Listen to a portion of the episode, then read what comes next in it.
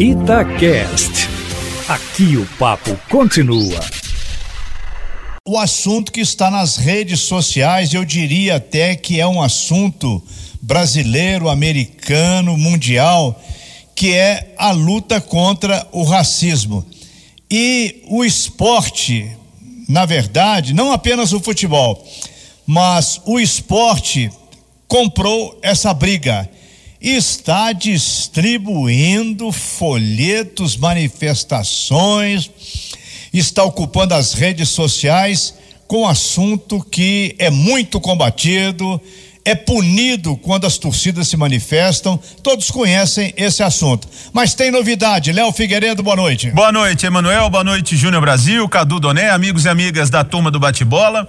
Clubes do Brasil inteiro usaram as redes sociais para apoiar a luta contra o racismo. Lançaram uma corrente relembrando jogadores negros que fizeram história vestindo a camisa de cada um dos clubes com a hashtag Vidas Negras Importam. As campanhas antirracismo estão ganhando voz cada vez mais após a morte de George Floyd em Minneapolis. Todos se lembram quando ele foi assassinado por um policial. O Atlético, por exemplo, citou o Baldo, Dario e Ronaldinho Gaúcho e afirmou, abre aspas no Galo, seja em campo ou na arquibancada, o povo preto é parte da essência do Galo. Fecha aspas. O Cruzeiro também entrou na campanha e escreveu, abre aspas para o Cruzeiro, nossa história não seria tão cabulosa se não fossem as lutas e os talentos de negros como Roberto Batata, Zé Carlos e Dirceu Lopes. Fecha aspas. O América citou Juca Show, Jaburu, Juninho, poderia muito bem ter citado Jair Bala, que trouxe uma boa notícia aqui agora, o Emerson Romano. E o Coelho ainda disse que tem, tem muito orgulho de ter tido um negro entre os seus fundadores. Vários clubes do país participaram, como Flamengo, Corinthians, São Paulo, Vasco, Botafogo, Grêmio Internacional e Júnior Brasil e Cadu Doné. Pela primeira vez, eu sinto em casos de homofobia e de racismo, Cadu, clubes brasileiros se pronunciando, montando uma corrente, é, mostrando o tamanho que eles têm em assuntos polêmicos. Não deveria nem ser polêmico, porque racismo é crime. Mas pelo menos a gente vê uma unidade contra o racismo acontecendo no futebol brasileiro. Boa noite, Cadu. É verdade, Léo. Boa noite. Um abraço para você, para o Júnior Brasil, para o Emanuel Carneiro, para a galera que está ouvindo a turma do bate-bola. Quando o Emanuel abre o debate falando que é, o mote, o tema, deixou de ser americano e virou internacional e virou também brasileiro, eu acho que a gente percebe isso, viu, Emanuel? Inclusive na tradução do slogan, né? O movimento Black Lives Matter, ele foi criado em 2013, com outros episódios de racismo nos Estados Unidos. E na época você até poderia ver pontualmente uma ou outra tradução aqui e ali, mas não espalhou-se tanto. Agora você vê no Brasil as hashtags nas redes sociais, todo mundo falando, vidas negras importam, né? Então agora realmente internacionalizou-se, digamos, o movimento. O futebol não está fora da cultura, o futebol não está fora da política, o futebol não é um corpo estranho da sociedade, ele se transforma das formas mais entranhadas, diretas, diretas a tudo isso. E é legal, Léo, como você disse, que existam as manifestações. Para bancar o chato aqui, para dizer que a gente pode melhorar ainda mais e ir além, nos Estados Unidos, por exemplo, na, nas manifestações que a gente tem visto é, há seis, sete dias, mas ontem talvez tenha sido o dia mais bravo, a gente vê artistas e atletas não só dando recadinho, não só colocando hashtag para ficar bem com a galera, participando nas ruas. Né? Você vê em Nova York a Fiona Apple, é, vários artistas é, de uma banda que eu gosto, por exemplo, que chama Dive, que estão completamente engajados, né? O J.R. Smith, jogador de basquete, que um cara quebrou o carro dele e foi lá brigar Exatamente. com o cara. Porque ele tava na rua protestando. Era meu próximo exemplo, você leu minha lei, você leu minha mente. Então, assim, você vê atletas e artistas lá participando de forma. É, gastando o seu tempo, gastando o seu fôlego, sabe? Colocando o seu na reta, indo lá enfrentar. Então eu acho que aqui a gente pode ter também algumas coisas mais efetivas. O que a gente viu de enfrentamento ligado ao futebol ontem foi das torcidas organizadas, né? Não foi dos atletas. Eu até falei aqui uma coisa ontem na mesa redonda, o Júnior Brasil teve junto. Teve gente que, é, nesse pensamento binário, achando que eu amo a Gaviões da Fiel. Não é isso. Acho que a gente tem que pensar é, torcida organizada sem idealizar e sem demonizar. Tem coisas boas e tem coisas ruins. Tem gente boa e tem gente ruim. Mas as torcidas organizadas, várias delas, lá atrás, antes de se perderem numa violência às vezes vazia, elas tinham uma origem mais social, com cunho mais antifascista, mais democrático mesmo. E em alguma medida a gente tem visto sinais dessas torcidas organizadas também é, fazendo isso Brasil afora, e isso não as torna perfeitas, isso não as, digamos, é, isenta de crimes que muitas vezes elas cometem, tá? É, vamos, vamos tentar fugir dessa demonização ou dessa idealização. Júnior Brasil, o nosso principal jogador de futebol, o Neymar, ainda não se pronunciou. Isso te surpreende, Brasil? Isso é um Boa absurdo noite. e não me surpreende. Um abraço, Léo, Cadu, Emanuel, amigos e amigas. A gente até falava sobre isso aqui antes. É o silêncio do Neymar, não surpreende ao mesmo tempo. Quando a gente pega a nossa maior referência, calado, é mostra o perfil do Neymar, é aquele cara que isso aí não é preocupação para ele. Infelizmente, é legal a gente ver os clubes se mobilizando, é, pontuando fazendo ações nesse quesito, mas falta também os jogadores, tá? Eu acho que até a própria torcida tem que ter essa consciência. Quando ao seu lado tiver alguém cometendo um ato de racismo, você tem que fazer alguma coisa. A gente não pode compactuar com isso, como também a homofobia. É, é hora de acabar com essa bobagem, sabe? Que existe de uma torcida com outra, de é, colocar é, opção sexual como uma forma de diminuir o outro. A gente precisa mudar, o mundo mudou.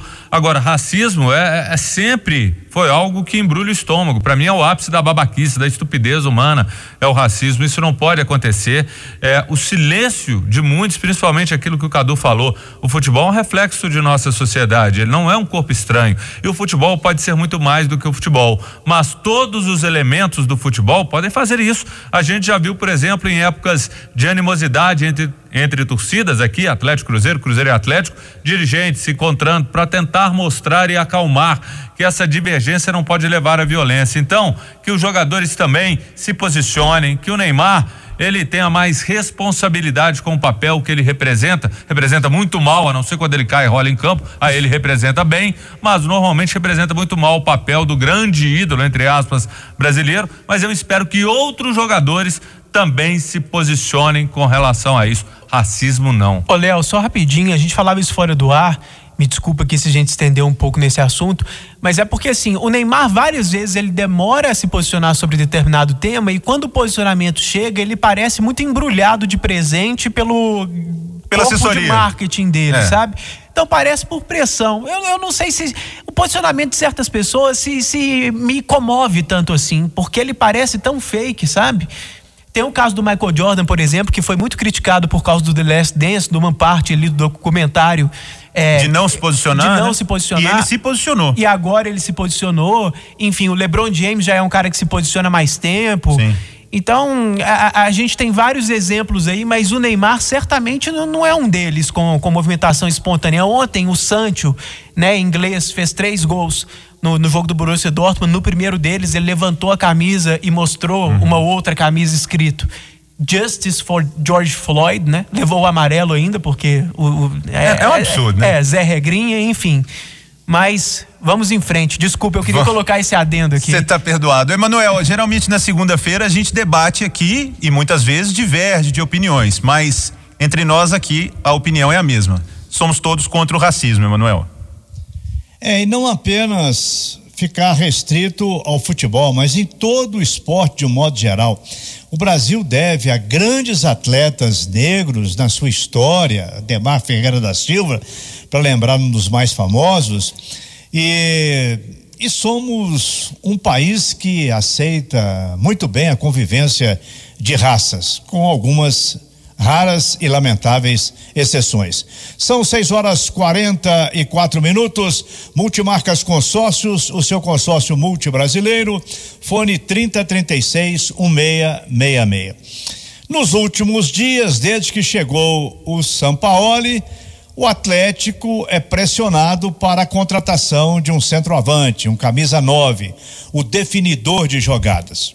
E o Tardelli revelou que está sendo cantado, cobrado, está sendo preparado pelo Jorge Sampaoli para ser o camisa 9 do Atlético.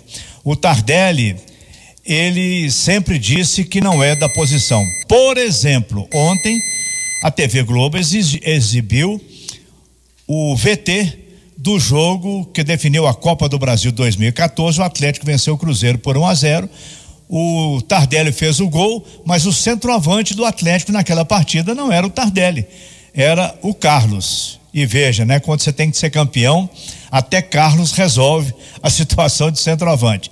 Mas o Tardelli está aceitando esse novo desafio. E até acrescentou: eu gosto muito de circular pelo campo, de não ficar parado. Na posição que o, o São Paulo está pedindo, é uma situação diferente, mas dá para levar. Você acredita, Cadu Doné, que o Tardelli seja a solução para essa posição que dá uma dor de cabeça tremenda na torcida atleticana? Ô, Emanuel, no momento eu concordo com o Sampaoli que o melhor jeito de utilizá-lo é como centroavante. O Sampaoli costuma gostar de jogar num 4-3-3. É, nesse esquema, não vejo o Tardelli como um meio-campista, né? Ele até poderia ser um armador central de um 4-2-3-1, mais colado num centroavante, por exemplo, mas mais recuado, sendo esse meio-campista dinâmico. Não é a dele. Ele e lado é... do campo não aguenta mais também, né? É, lado do campo, acho que fica complicado para ele. E como centroavante, eu acho o seguinte, Emanuel, é, você coloca o Tardelli como centroavante, você está colocando um cara que tem uma razoável velocidade como centroavante, que tem uma boa velocidade como centroavante e que tem uma boa dose de habilidade. Então você ganha tecnicamente no conjunto, porque você pode somar um ponta de habilidade e de velocidade no time. Você pode colocar de um lado, sei lá, um Otero ou um Casares e do outro é, um Marquinhos ou um Savarino. Ao invés de puxar o Tardelli para trás e colocar um poste lá na frente é melhor você ter um cara que tem a mobilidade e que tem o talento e que tem o repertório para jogar de centroavante e colocar mais um meia ou um ponta que tenha essas qualidades para deixar o time mais habilidoso do que recuar o Tardelli. Então, nesse momento, é, eu, eu, concordo com o Sampaoli. Eu também colocaria o Tardelli como nove. E digo mais, não é nem só pela falta de centroavante, não. Porque se o de Santo e o Ricardo Oliveira tivessem aí, eu continuaria deixando os dois no banco e colocando o Tardelli como centroavante. Não tenha dúvida de que esse comentário seu é da de 99,9%, menos do de Santo e do Ricardo Oliveira, Não, que gostariam assim, de estar. E mesmo vários outros centroavantes do futebol brasileiro, porque talvez Ricardo Oliveira e de Santo seja óbvio demais falar isso, você tem razão, porque eles estavam muito mal. Mas mesmo outros centroavantes de outros times mais típicos, se eles estivessem no Atlético, eu deixaria os no banco e colocaria o Tardelli como centroavante, para deixar o time mais móvel. É, o Diego Tardelli, Júnior Brasil, inclusive já foi convocado para a seleção brasileira como centroavante. Não é novidade para ele. E acho até, viu, porque eu sei que o Tardelli ouve a turma do bate-bola, que eu falei que não aguenta mais, é porque não deve, viu, Tardelli, correr atrás do lateral, que eu sei que você aguentaria, porque é fininho. Mas ele. Não, é, você desgasta demais um cara que você não tem ninguém ali na frente, joga a bola que ele joga, Ju. Você não tem ninguém melhor do que ele, não teve ninguém melhor do que ele. O Tardelli, além de tudo que o Cadu falou muito bem, ele vai agregar a posição de centroavante, porque se ele vai se movimentar, isso é mérito dele. Essa movimentação, buscar a bola, ser mais participativo do jogo, pela qualidade que ele tem e o poder que ele tem também de finalizar. Vejo que é uma boa, mais do que válido. Nós falamos isso aqui em algumas oportunidades, que esse era o caminho natural tendo o Tardelli para fazer essa função, outros jogadores vão fazer as outras funções, existem essas opções. Mas como cara para fazer o gol, a melhor opção, sem dúvida alguma, é o Tardelli e esse era o caminho natural. Também acho, Júnior Brasil. Emanuel, deixa eu só aproveitar os dois aqui para a gente falar também rapidamente. Hoje um dia muito importante do Cruzeiro, porque o Sérgio Santos Rodrigues já havia, já vinha tomando decisões e agindo como presidente do Cruzeiro, mas hoje tomou posse o Sérgio Santos Rodrigues. E eu te acompanhava mais cedo na TV, Cadu, lá no Donos da Bola. Achei que vocês falaram muito bem da expectativa que cria o Sérgio. Que uma coisa é ficar jogando confete e tudo, a gente não sabe como o trabalho, até porque ele vai ter uma bomba relógio aí para desarmar. Mas que ele traz um respiro de comando, de inteligência para frente do Cruzeiro, de caráter, isso aí a gente não pode negar. É, sem dúvida. Primeiro, obrigado pela audiência qualificada. Hum, recíproca é verdadeira aos sábados, viu? obrigado. É, sábado é mais difícil que de vez em quando eu jogo tênis nesse horário, mas é, na quarentena eu tô acompanhando sempre você e o Álvaro Damião. Ô, ô Léo, assim, o mais importante é a gestão, é a capacidade do cara trabalhar nos bastidores. E isso a gente não pode avaliar ainda, porque ele acabou de chegar. Mas pelo menos em alguns aspectos pontuais a gente já pode elogiar e já ver, ver uma evolução muito grande com relação à, à gestão anterior O Sérgio se expressa muito bem, ele tem uma retórica impressionante, né? Ele mostra conteúdo nas entrevistas. O Wagner não tinha nada disso. O Wagner era péssimo na retórica, no conteúdo e na forma. Ele não se expressava bem, não se, se expressava bem no jeito de falar, mas também você espremia, não tinha conteúdo de futebol. O Sérgio sabe mais de futebol e não só mais de futebol de aspectos que giram em torno do futebol. A gente faz uma entrevista com ele perguntando sobre marketing do futebol, sobre ideias para o mundo digital do Cruzeiro. Ele dá boas ideias. Então, assim, não se trata de achar que já é bom o suficiente, porque a gente não pode nem avaliar. Mas como cartão de visita, sim, pelo menos na aparência, é melhor do que o que o Cruzeiro tinha, o que não é difícil, porque era o pior de tudo, mas é bom me parece um bom cartão de visita isso, mas que é, o, que é o mais importante. Tem gostado, Júnior, desses primeiros, das primeiras horas do Sérgio Santos Rodrigues? Com toda certeza, até antes, tudo que ele apresentou, tudo que ele fez, se cercando de pessoas competentes, pessoas de mercado, isso também é algo que é válido. É um cara que se preparou para isso, conhece de gestão. Além disso, ele tem uns parceiros. O Pedrinho é um exemplo e ele quer é, ofertar algo em troca, não quer só vem cá e me dá. Não, vamos trabalhar para eu te dar o devido retorno e isso traz credibilidade, isso traz trás novos investidores, novos patrocinadores, é algo muito bom para o clube. Então eu vejo que ele pode ser a luz mesmo que o Cruzeiro estava precisando, só que tem um detalhe, vai sofrer uma pressão incrível porque ele corre contra o tempo, tem uma nova eleição ainda pela frente, não daqui a muito tempo. Ou seja, vai ter que mostrar resultado para depois, vencendo outra eleição, ter a tranquilidade dos três anos. E o bom deste Sérgio Emanuel, do Santos Rodrigues, assim como o outro, o Sete Câmara, é que a gente vislumbra diálogo entre Atlético e Cruzeiro. Os dois já se pronunciaram sobre isso, o que já deveria vir acontecendo há muito tempo. Acabar com aquelas bobagens, briga de ingresso, de deposita para cá, meu, meu campo é 10%, é 8%. Os nossos clubes precisam se unir, porque é bom para o futebol mineiro, né, Manuel?